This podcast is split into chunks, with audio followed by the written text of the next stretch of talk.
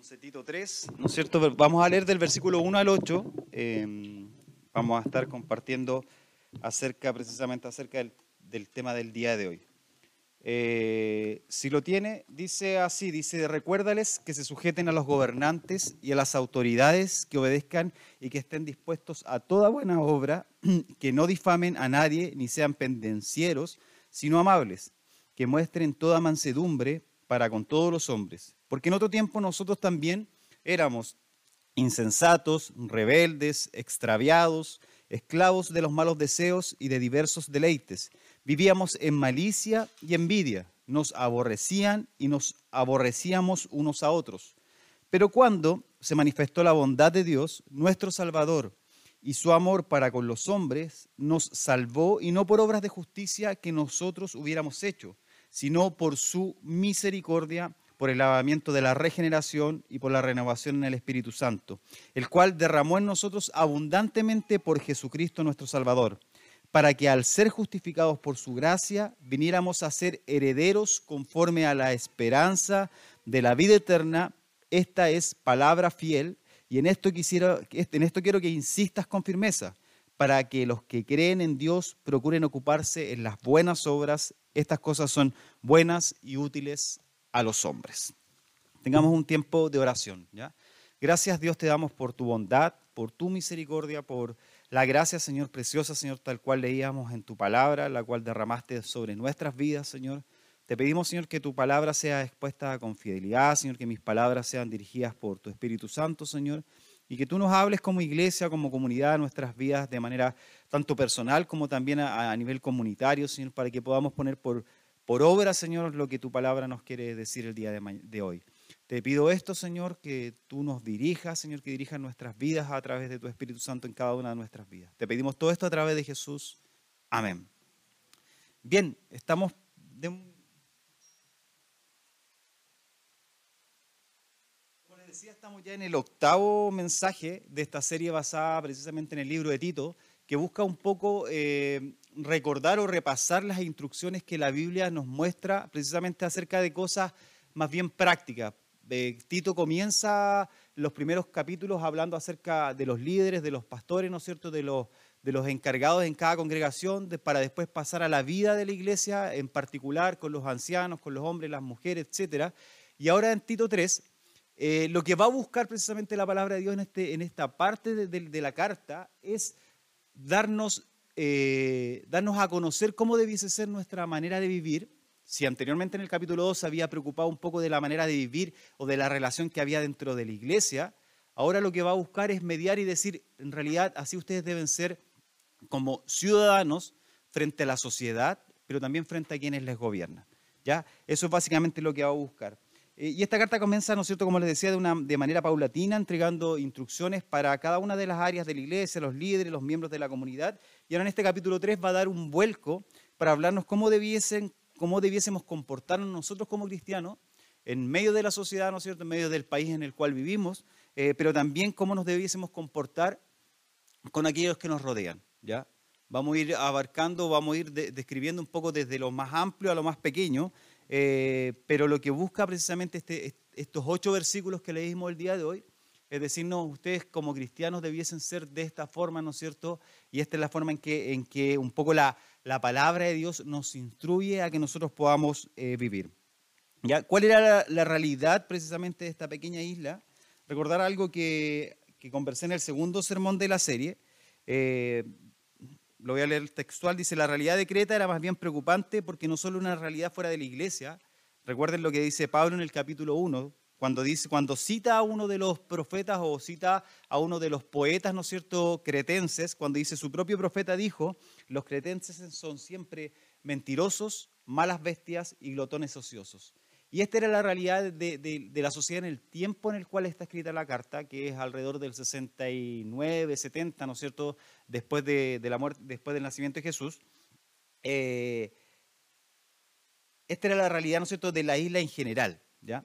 Algunos autores como eh, Simon Kistemaker, que habla precisamente acerca, y en su comentario a, a Tito, dice, Polibio y de Plutarco parece que los cretenses estaban irritados y en efervescencia bajo el yugo romano. ¿ya? Esto es lo que dicen algunos autores romanos o historiadores romanos. Por lo tanto, es posible que esta circunstancia tuviera algo que ver con la naturaleza de este recordatorio. Diversos comentaristas han señalado que mientras a Timoteo se le ordenó en Efeso, tomando este pasaje como paralelo en, Timoteo, se le, que se preocupara de ver que los creyentes no dejaran de orar por los gobernantes, como dice en Timoteo, ¿no es cierto?, que todos tengamos oraciones por aquellos que nos gobiernan, pero pareciese que a los cretenses, o a Tito, ¿no es cierto?, eh, a través de esta carta que le llega a la iglesia de Creta, se le hace recordar que los, cretenses se deban someter a sus gobernantes. Entonces ahí está diferencia. A los de Efesios se les pide que oren, pero a los de Creta se les pide, ¿no es cierto?, que se sujeten o que obedezcan. Y tiene que ver más que nada con la naturaleza de, los habitantes de la isla. Eh, de, esto, de, todos modos, el mensaje cristiano será eh, falto de efectividad a menos que en obediencia al quinto mandamiento, en su sentido más amplio, los creyentes den al César lo que es del César y a Dios lo que es de Dios. ¿ya? ¿No es cierto? Básicamente, ¿no es cierto? Lo que está diciendo Maker es que la realidad social de la iglesia de Creta pareciese que por eso iba el recordatorio que Tito le dice, oye, recuérdales que se sujeten, ¿no es cierto?, a sus, a, sus gobernantes. La presencia continua de un enemigo común como el imperio romano provocaría la formación de una, una sociedad más bien agresiva, que la insular, la que estaba en el continente. ¿Se recuerdan dónde estaba Creta? Que era una isla pequeña que está al medio del Mediterráneo. ¿ya? Por lo tanto, esta, eh, esta formación de una sociedad más agresiva, más agresiva que la insular, ¿por qué? Porque era una sociedad que estaba protegida por el mar, estaba más concentrada en sí mismo, ¿no es cierto? Y ya de años anteriores ya había cierta diferencia entre los habitantes de esta isla que pertenecían al imperio griego y los habitantes del imperio que estaban en el continente. ¿Ya? Entonces habían como cierta rencilla. ¿Por qué? Porque los cretenses que vivían en medio de esta isla muchas veces se creían superiores que los del, continente y a la vez los del continente se creían superiores a los que habitaban en esta isla, porque básicamente en esta isla estaban protegidos, ¿no es cierto?, por el mar, entonces pareciese que de manera natural eh, había una eh, especie de, querer ser independientes y no querer, no, querer ser no querer sujetarse a nadie. Entonces por eso viene este recordatorio que le da Tito, eh, que la que les recuerda, lo dice, recuérdales que se sujeten a los gobernantes y a las autoridades, que obedezcan y que, estén, dispuestos a toda buena obra. ¿ya? Entonces esta presencia continua de un enemigo provocaría más bien una, una formación de una sociedad más agresiva que la insular, porque, porque estaba protegida por el mar y concentrada en sí mismo. ¿ya? Y esto había pasado durante muchos años, desde la formación de Creta en adelante, y ahora, ¿no es cierto?, lo que estamos presenciando en la formación de esta iglesia que nace en el 60 y algo, ¿no es cierto?, eh, después de, Cristo, ¿no es cierto?, y se va desarrollando a través del tiempo. Entonces vamos a, tocar tres puntos hoy día. Vamos a conversar acerca del compromiso vertical que tenemos como ciudadanos y como iglesia. El segundo, el compromiso horizontal. Y el tercero, ¿no es cierto?, la acción como parte de la vida cristiana. Ya la vida cristiana va mucho más allá del simple hecho, ¿no es cierto?, de creer. Nosotros también debiésemos también transformar nuestras creencias en acciones, y hay en acciones muchas veces concretas. ¿ya? Entonces partamos con eh, qué significa ¿no es cierto? esto del compromiso vertical. ¿ya? Básicamente el versículo 1 y 2 decía así.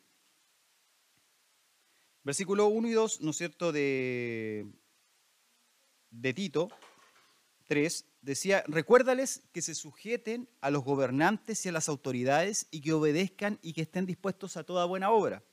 Que no difamen a nadie ni sean pendencieros, sino amables, que muestren toda mansedumbre para con todos los hombres. ¿Ya? Eh, básicamente, ¿no es cierto?, lo que se le va a pedir a través del compromiso vertical, a través de esta forma en que la iglesia, ¿no es cierto?, desarrolla su vida cristiana, es recuérdales que se sujeten a los gobernantes y a las autoridades. Entonces, este recuérdales que se sujeten va a conllevar varias cosas. Primero va a conllevar una sujeción, ¿ya? Y básicamente la sujeción quiere decir que estamos bajo la autoridad de alguien. Y en este caso específico, ¿no cierto?, no está hablando de la autoridad de, dentro de la iglesia, sino que está hablando de la autoridad del país, ¿ya? Eh, o en este caso del imperio en el, cual se está desarrollando esta iglesia en Creta. El recordatorio tiene que ver con un problema no solo a nivel de la iglesia eh, de Creta, sino a un problema a nivel general del ser humano, que es básicamente que no nos gusta sujetarnos a nadie. Muchas veces nos gusta tratar de vivir esta vida independiente, ¿no es cierto? Y no querer sujetarnos a nadie y querer hacer lo que nosotros queramos. Entonces, Calvino en su comentario a las epístolas pastorales va a decir lo siguiente, dice, todos por naturaleza estamos deseosos de poder y el resultado es que ninguno voluntariamente quiere sujetarse a otro. Nosotros, debido a nuestra naturaleza caída, vamos a pretender no sujetarnos a otro y querer vivir nuestra vida de manera independiente. Por lo cual estar bajo la autoridad de alguien no es algo que se acepte de forma natural, incluyendo a nosotros mismos como cristianos.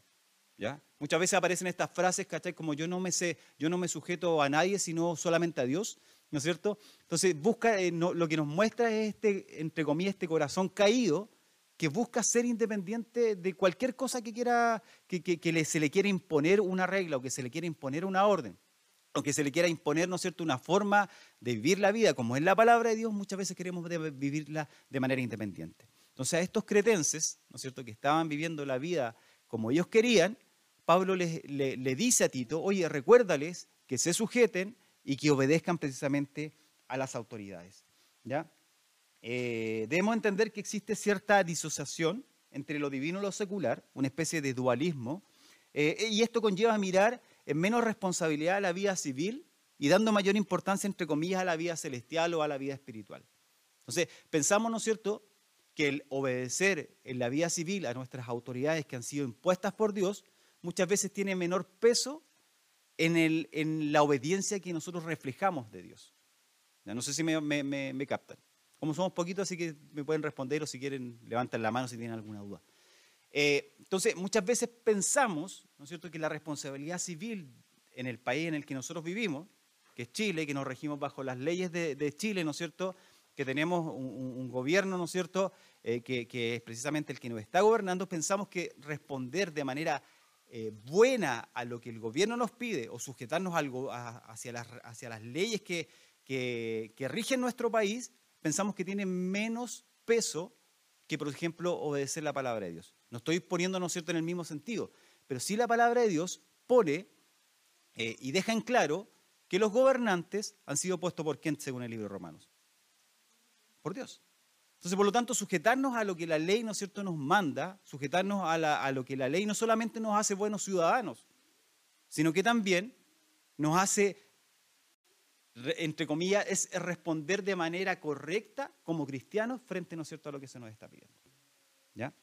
Entonces debemos entender que esta disociación de lo divino y lo secular va a conllevar a mirar en menos la responsabilidad de la vida civil y dando mayor importancia a la vida celestial. Ahora, debemos entender que desde la perspectiva bíblica, el orden civil es necesario precisamente debido al pecado. Como bien lo recalca el libro Romanos. Romanos 13 va a decir lo siguiente, va a decir, todos debemos someternos a, a las autoridades, pues no hay autoridad que no venga de Dios. Ya este es un principio básico, ¿no es cierto?, en, relación al orden que, entre comillas, que gobierna el mundo y que debido a la caída es necesario y Dios traspasó precisamente, entre comillas, este orden a manos de, las autoridades civiles. Las autoridades que que han sido establecidas por Dios. Por lo tanto, aquel que se opone a la autoridad, en realidad se opone a lo establecido por Dios. Ya no hay una doble lectura ahí en Romanos. Eh, por lo tanto, ¿no es cierto? Eh, aquel que se opone a la autoridad en realidad se opone a lo establecido por Dios y los que se oponen acarrean condenación sobre ellos mismos. Porque los gobernantes no están para infundir temor a los que hacen lo bueno, sino a los que hacen lo malo. Versículo 4, pues la autoridad está al servicio de Dios para tu bien. Versículo 5, por lo tanto es necesario que nos sujetemos a la autoridad y no solo por causa del castigo, sino también por motivos de conciencia. ¿Ya? Entonces, lo que Pablo le está pidiendo a Tito y que Tito se lo comunique a la iglesia de Creta es que precisamente que ellos recuerden que deben sujetarse a sus gobernantes. Y esta sujeción tiene que ver en darnos cuenta que estamos bajo autoridad y que esta autoridad, de acuerdo al principio bíblico, está puesta por Dios mismo. Por lo tanto, el gobierno, las leyes que rigen nuestro país, precisamente han sido, de acuerdo a la providencia de Dios y de acuerdo a la voluntad de Dios, precisamente han sido puestas y han sido establecidas por Él. Ahora, hay ciertas, ¿no ciertas excepciones, que es precisamente el segundo punto. Si se nos pide sujeción, también se nos pide en el, en el segundo punto, es que obedezcan, como dice eh, Tito 3.1, la parte B, que obedezcan y que estén dispuestos a toda buena obra. La obediencia significa básicamente escuchar y hacer caso. Aunque suene un poco redundante, que el punto anterior tiene que ver con que sin sujeción no hay obediencia. ¿Ya? O sea, nosotros tenemos que, nos sujetamos y por lo tanto obedecemos. Marvin Argumedo, que es director del seminario Mintz en El Salvador, precisamente en su comentario sobre Tito, indica lo siguiente, dice, hay una clara indicación que el apóstol Pablo busca señalar con este punto. Es lo estricto de la sujeción a las autoridades, pues ningún cristiano podría decir que está cumpliendo la sujeción a las autoridades si no obedece aquello que las autoridades les piden que escuchen y que hagan. Yo no podría decir yo estoy sujeto a la autoridad de Chile, eh, pongamos algo, algo básico, ¿no es cierto? En, alguien que a lo mejor tiene, tiene negocios, yo no puedo estar yo no puedo estar sujeto a la no puedo decir ya yo me sujeto a la autoridad de Chile, ¿no es cierto? y no pagar mi impuesto mensual. Porque hay una disociación, ¿no es cierto?, entre lo que yo estoy diciendo y lo que estoy haciendo. Por lo tanto, la sujeción tiene que ver también con que yo obedezca lo que la ley, lo que el Estado, lo que las autoridades me están diciendo. Y ahí tenemos un montón de leyes, de acuerdo, ¿no es cierto?, a la ley que nos rige. En este punto es donde hay una única excepción, siguiendo el principio de Hechos 5.29, cuando es necesario obedecer a Dios antes que a los hombres. ¿Ya? Eh, solo podemos ocupar la desobediencia civil cuando la ley civil violente la obediencia a la ley de Dios. ¿Ya? Si se nos prohibiera, por ejemplo, reunirnos, porque el cristianismo es perseguido, ¿sería lógico que obedeciéramos? No, a lo mejor tendríamos que reunirnos, ¿no es cierto?, eh, eh, ilegalmente. ¿Pero por qué? Porque, ¿no es cierto?, estamos rompiendo, ¿no es cierto?, una ley civil que está tentando en contra de la ley de Dios. ¿Ya?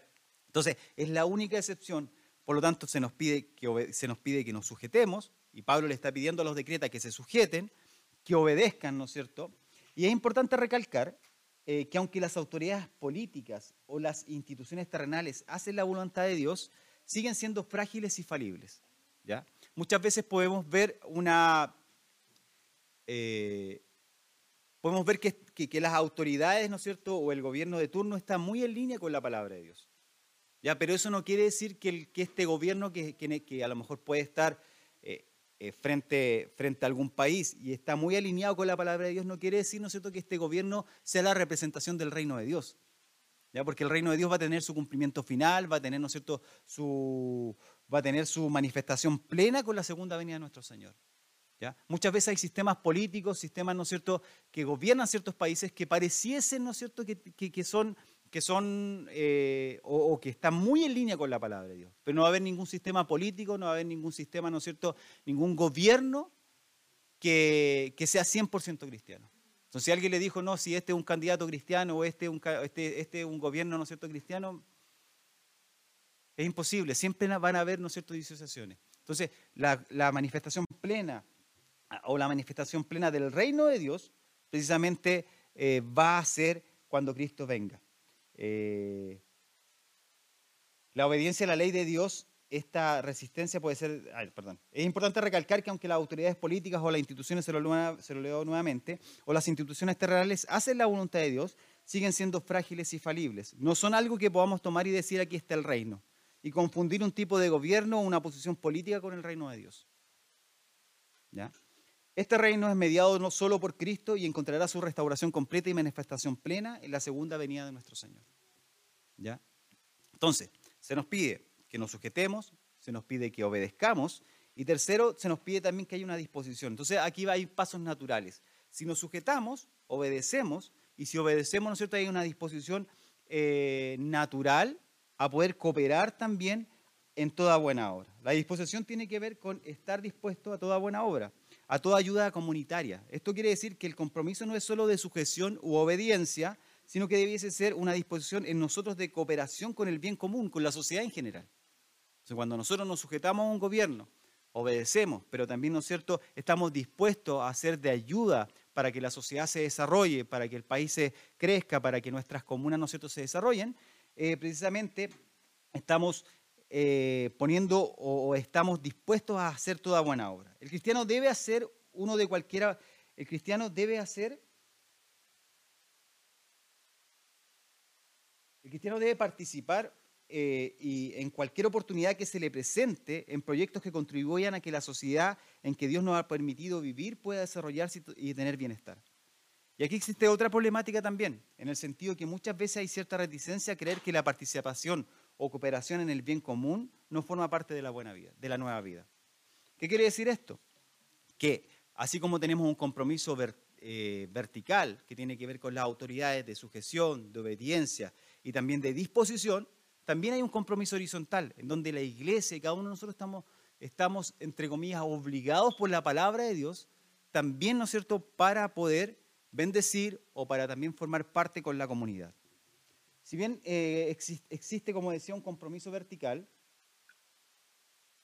donde la palabra de Dios media por nuestra conducta cívica hacia las autoridades de sujeción, de obediencia y de disposición, también existe un compromiso horizontal, en donde podemos ir desde el círculo más amplio, en el caso de lo que la palabra de Dios nos pide, eh, que, y media por nuestro compromiso, ¿no es cierto?, con la sociedad en general, pero también un círculo más acotado, en donde la palabra de Dios media por nuestro compromiso, por ejemplo, con, con las personas no creyentes que están más cercanas a nosotros, que podrían ser nuestros propios vecinos o nuestros propios compañeros de trabajo. La carta continúa en el versículo 2 con un recordatorio para evitar los pleitos, las calumnias en cambio, nos pide que en vez de que seamos, peleadores y, seamos peladores, ¿no es cierto? Se nos pide que seamos amables y mostremos verdadera humildad en el trato con algunos. ¿Qué dice el versículo? Versículo 2. Que no difamen a nadie ni sean pendencieros, sino amables, que muestren toda mansedumbre para con todos los hombres. Entonces, se van dando cuenta, eh, el, pasaje nos va mostrando la posición del cristiano frente a las autoridades, pero ahora empieza a abarcar también las personas que están a nuestro lado. Se nos pide, ¿no es cierto?, que no seamos peleadores, que no seamos peladores, sino que en cambio seamos amables para con todos los hombres. Y cuando es todos, es todos. Inclusive aquellos que nos caen mal, el vecino, ¿no es cierto?, que muchas veces no pasamos, el compañero de trabajo, que tiene problema con nosotros, etc. Entonces, eh, no, hay, no hay una doble lectura en la forma en que el cristiano debiese comportarse dentro de la sociedad, tanto a nivel horizontal, vertical, ¿no es cierto?, con nuestras autoridades, pero también a, nivel horizontal con las personas que están a nuestro lado. Eh, entonces, la carta continúa en el versículo 2 con un recordatorio para evitar los pleitos y las calumnias, en cambio a ser amables y mostrar una verdadera humildad en el trato con todos. Y ojo que debemos recordar que si bien los versículos del capítulo 2 se enfocan en la relación que los cristianos deben tener entre ellos, ¿se acuerdan que tocaron el tema, ¿no es cierto?, de las mujeres, los hombres, los esclavos, los jóvenes? Ahora la relación es cómo el cristiano vive en medio de una sociedad y cómo se comporta en medio de ella y cómo, ¿no es cierto?, debe ser su actitud para con todas las personas que están a nuestro alrededor. Ahora el foco principal tiene que ver con la vida en que cada uno de ellos viven en medio de la sociedad y cómo su comportamiento debe estar mediado por este consejo en su relación con todos. Que no, se que no difamen a nadie ni sean pendencieros, sino amables, que muestren toda mansedumbre para con todos los hombres. No debemos conocer que muchas veces el testimonio cristiano juega más en contra que a favor. ¿ya? Y esta es una realidad porque muchas veces nosotros eh, la falta de paciencia, la falta de amor, ¿no es cierto? Juega en contra, ¿no es cierto?, con, eh, versus nuestro testimonio cristiano. Debido precisamente a nuestras acciones, a nuestras actitudes que tenemos con, lo que con, que, con los que nos rodean. A fin de esto, que estas actitudes lo menos que hacen es reflejar a Cristo en medio de la sociedad en que vivimos, en medio de nuestro vecindario, en medio de nuestro trabajo, ¿no es cierto? Y en la sociedad en general. Este reflejo, de acuerdo con la misma palabra, debiese actuar como un incentivo para, los que, para que, los que, no los, que no sean creyentes, como el mismo eh, Jesús diría, ¿no es cierto?, que debido a las buenas acciones, sus buenas acciones, la gente que no es creyente eh, alabaría a Dios, muchas veces no, no, sucede eso. ¿ya? Nuestra, no sé si nuestras buenas acciones, pero muchas veces nuestras malas acciones lo que menos hacen es hacer que la gente alabe a Dios. ¿Sí o no? Expresiones como, pero tú no soy canuto, ¿cachai? ¿Por qué así esto? ¿O por qué se comporta de esta, de esta forma? Entonces, lo, que la palabra nos está diciendo es que nuestras actitudes frente al gobierno, pero también frente a la sociedad y en nuestros círculos más cercanos, tienen que ver con, con que la gente también pueda ver en nosotros un cambio de vida. Por eso después Pablo, ¿no es cierto?, en el versículo 3 en adelante va precisamente recordarle esto a Tito. Entonces, este reflejo, de acuerdo con la misma palabra, debiese actuar como un incentivo para que los que no creen alaben a Dios. Y es precisamente eh, preguntarnos qué estamos haciendo, ¿no es cierto?, frente a esto. Ahora, ¿qué se nos pide? Primero, que fomentemos una vida cristiana. No difamando, debemos aprender a manejar nuestra lengua. Santiago, cuando escribe su epístola, él dice que la lengua es un miembro tan pequeño, pero que precisamente ese miembro puede inflamar y puede quemar bosques enteros. ¿Por qué? Porque precisamente, ¿no es cierto?, en este punto no debemos olvidar que cuando nosotros difamamos, cuando nosotros prestamos oído a una difamación, estamos prestando oído, ¿no es cierto?, a, eh, primeramente, ¿no es cierto?, a una falta en contra de alguien que es imagen de Dios. Hay un principio, ¿no cierto?, bíblico que tiene que ver con la fe reformada, y bueno, con la, teología en general, es que el hombre, ¿no cierto?, ha sido creado, como dice el libro de Génesis, a imagen y semejanza de Dios. Y que mediante la caída esa imagen y semejanza no se perdió, sino quedó, quedó escondida en el pecado. Entonces cuando nosotros atentamos en contra de la vida de alguien, eh, no a lo mejor de manera física, y muchas veces sí física también, pero también, ¿no es cierto?, cuando atentamos en contra de alguien, difamándolo o prestando oído a esa difamación, estamos atentando en contra de Dios mismo.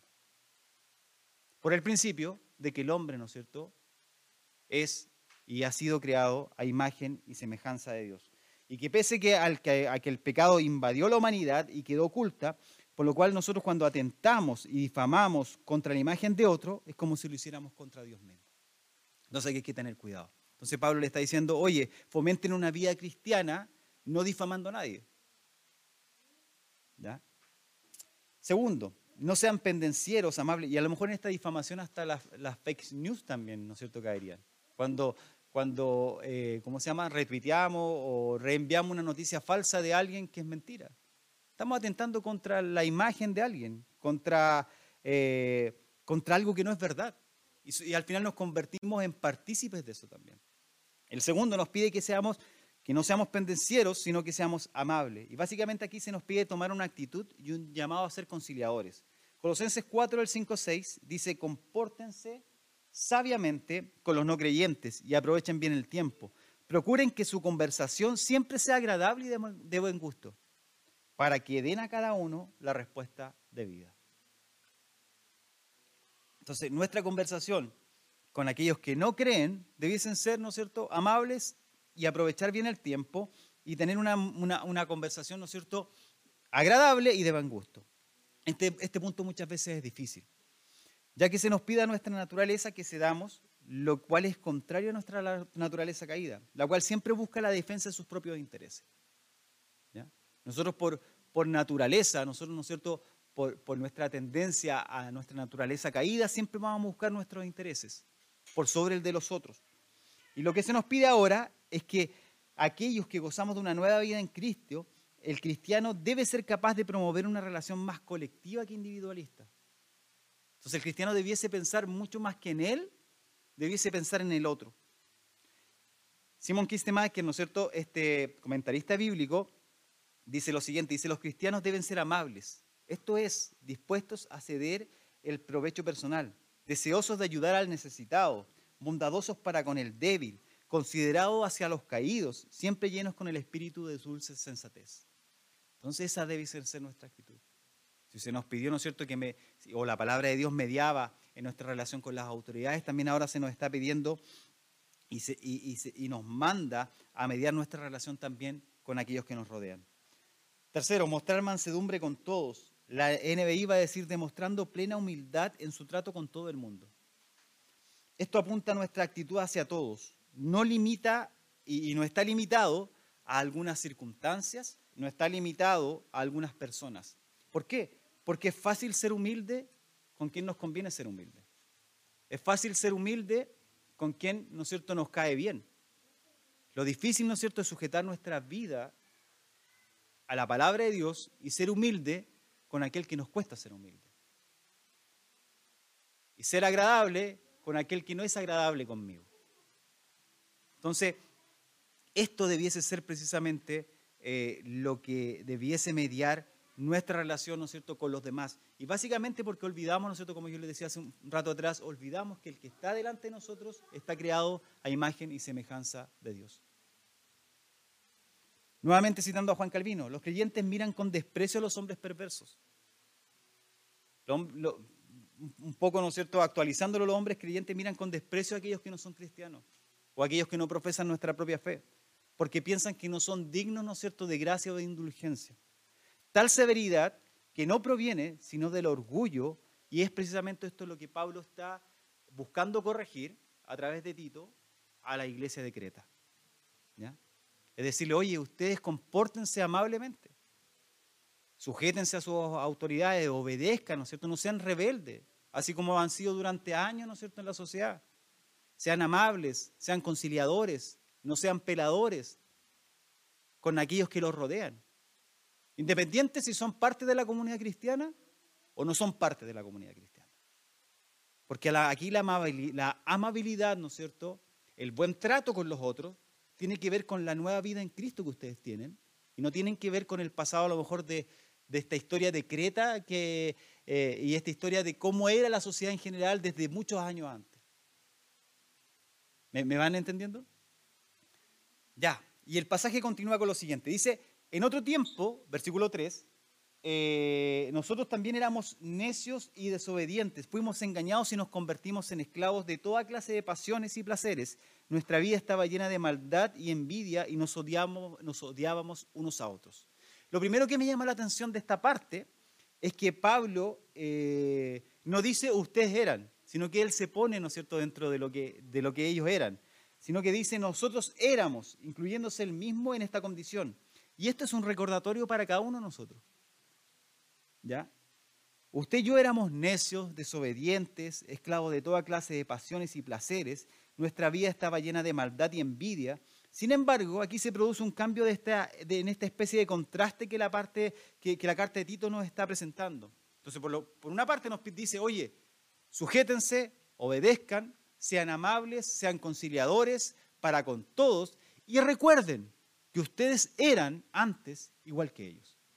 Entonces está poniendo este contraste. Y en el versículo 4 al 5 va a decir, ustedes eran, en el versículo 3 decía, ¿no es cierto?, eran necios, desobedientes, esclavos de toda clase de pasiones, placeres, nuestra vida estaba llena de maldad, de envidias, envidia, y nos odiábamos unos a otros. Y en el 4 se va, se va a, entre comillas, va a dar vuelta el texto para decir, pero cuando se manifestó la bondad de Dios, nuestro Salvador, y su amor para con los hombres nos salvó, no por obras de justicia que nosotros hubiéramos hecho. ¿Por qué? Porque ustedes eran necios, desobedientes, eh, fueron engañados, eran esclavos de toda clase de pasiones.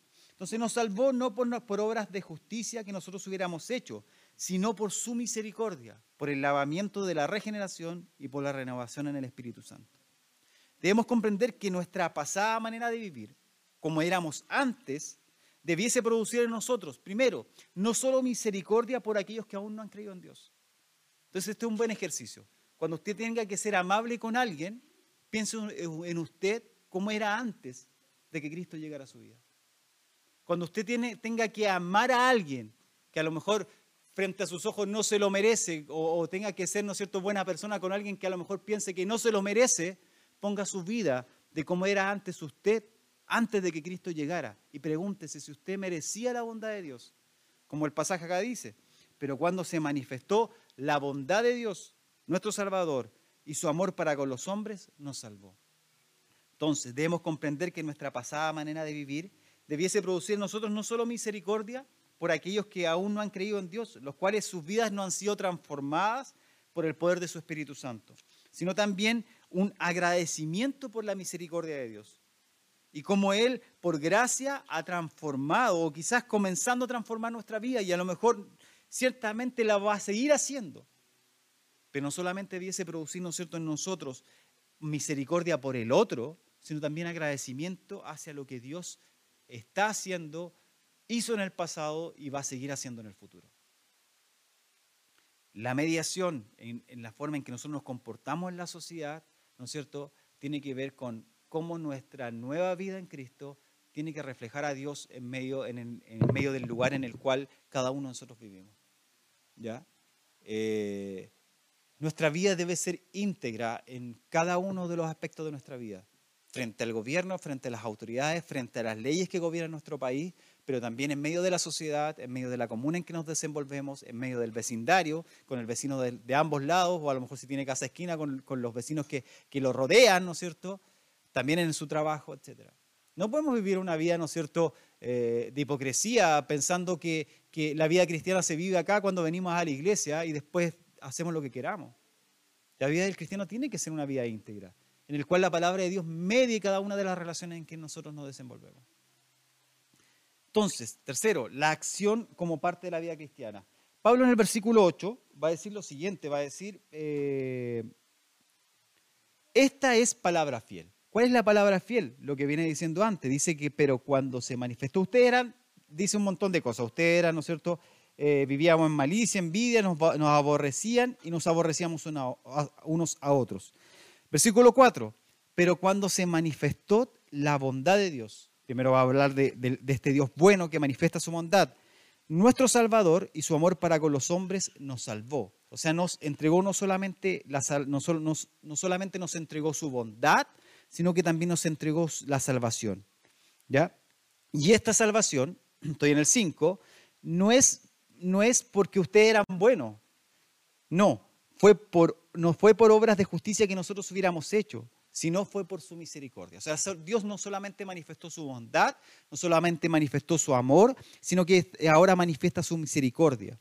Por el lavamiento de la regeneración transformó nuestros corazones para que pudiésemos obedecer al llamado de que Él nos hace.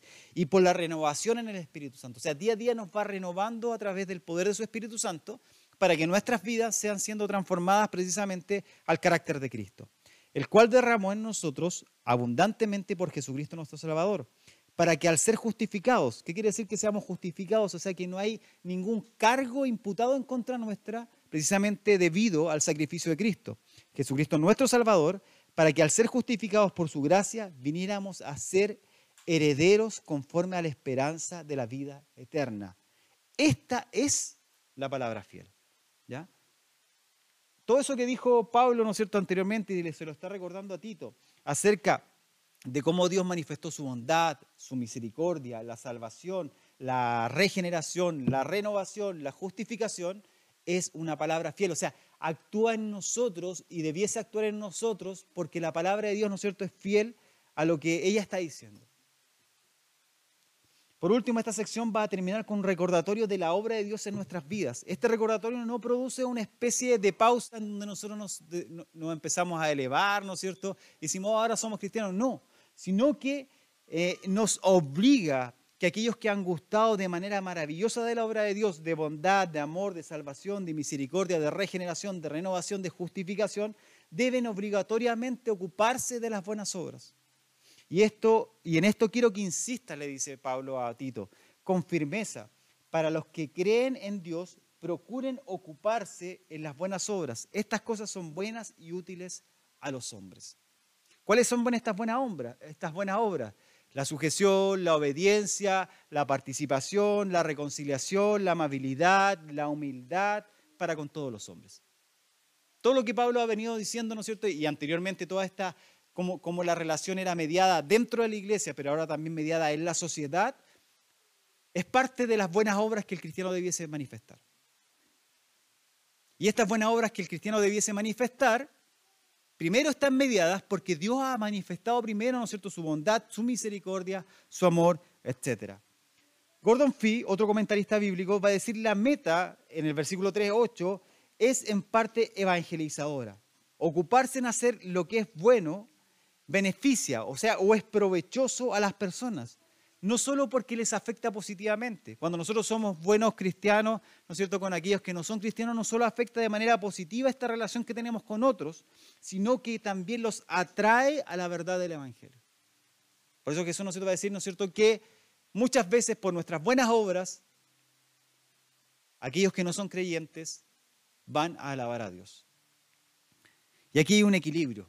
Hace un par de años atrás yo me preguntaba si en realidad no sería una posición de repente un poco hipócrita el involucrarnos eh, de manera activa en la sociedad en general. Hablo de acción social, de ayuda, etcétera, de ser buenos vecinos, etcétera. Eh, básicamente porque había una intención un poco camuflada de evangelismo. Eh, pero reflexionando en este punto, yo pensé, dije, si en verdad el evangelio es lo mejor que le puede pasar a una persona, ¿por qué no ofrecérselo? ¿Por qué no ocupar estos canales y estas buenas obras, ¿no es cierto?, a la cual la iglesia es llamada como un puente para mostrar el amor de Dios mediante el Evangelio. Siendo reconciliadores, siendo amables, siendo humildes para con todos los hombres. La vida que la gente vive no solo es aquí y ahora, eh, el ahora o el tiempo en que su vida dure sobre la tierra. Hay más. Y puede haber esperanza, ¿no es cierto?, para aquellos que lo necesitan. Y en esto quiero que insistas con firmeza, le dice Pablo a Tito para que los que creen en Dios procuren ocuparse en las buenas obras. Estas cosas son buenas y útiles para con todos los hombres. Y es que el puente para que un fin mayor sea alcanzado aquí en el mundo, ¿no es cierto? O, el puente para que un fin mayor sea alcanzado es que el mundo precisamente glorifique a Dios. Entonces, eh, que la gente glorifique a Dios por sus acciones, por mis acciones, por mis actitudes, por sus actitudes. Y en esta forma, ¿no es cierto?, eh, esta gente puede ver el reflejo de Cristo en nuestras vidas. La pregunta es, ¿qué estamos haciendo?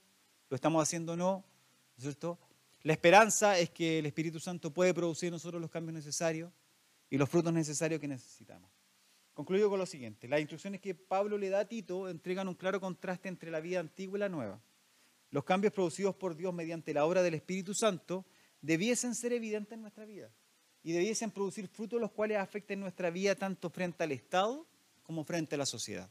¿Ya? La vida del cristiano es una vida integral, por lo tanto, ¿no es cierto? Todas las áreas de nuestra vida debiesen verse afectadas. Segundo, tenemos un tremendo desafío de cómo estamos viviendo nuestra vida frente a las autoridades. Muchas veces se nos va a pedir como a los defesos, que simplemente oremos por los gobernantes, y otras veces se nos va a pedir como a los decretas, que nos sujetemos y obedezcamos a las autoridades. ¿Ya? Eh, va a depender de nuestro propio carácter.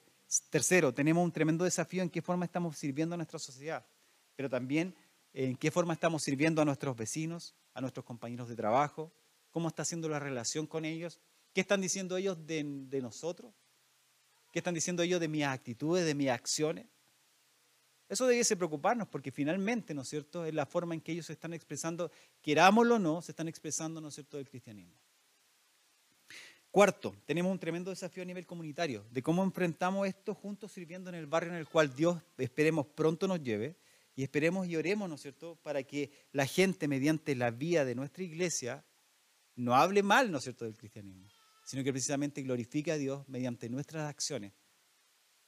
Y, y nuestra oración debiese ser, ¿no es cierto?, que nuestra vida sea transformada y que la gente que está y nuestros vecinos, nuestros barrios, ¿no es cierto?, en el cual cada uno de nosotros vivimos, realmente, ¿no es cierto?, vean en nosotros el carácter de Cristo. Esa es la forma en que el cristiano debiese desenvolverse en la sociedad, mostrando a Cristo, ¿no es cierto?, mostrando el carácter de Cristo. Por eso Pablo insiste tan eh, estrictamente en, acá en el libro de Tito a los cretenses. Recuérdales que sean, que obedezcan, que se sujeten a las autoridades, que sean amables con todos. Que antes eran esto, pero ahora ustedes tienen que entender que tienen una nueva naturaleza en Cristo. El cual, ¿no es cierto?, debiese ser manifestada de manera visible en medio de la sociedad en cual, la cual vivimos. Así que el Señor nos ayude. Hay hartos desafíos, hay hartos desafíos. Yo no sé cómo será su relación con sus vecinos, pero pregúntese. ¿Qué, estarán diciendo, ¿no cierto?, de nosotros. ¿O qué estarán diciendo nuestros compañeros de trabajo? O aquellos que tienen empleados, ¿no es cierto?, ¿qué estarán diciendo aquellos que tienen, del jefe. Tenemos un, mundo por el cual, ¿no es cierto?, eh, en el cual nuestras actitudes están reflejando, ¿no es cierto?, o debiesen reflejar a Cristo que el Señor nos ayude en esto. Tengamos un momento de oración. Gracias Dios te damos por tu bondad, por tu amor, por tu misericordia, Señor, esta mañana. Yo te pido, Señor, que nuestras vidas sean transformadas por tu Espíritu Santo, Señor, y que como dice tu palabra, Señor, que aquella buena obra que comenzaste en nosotros, la sigas, Señor, perfeccionando, la sigas tratando en nuestras vidas.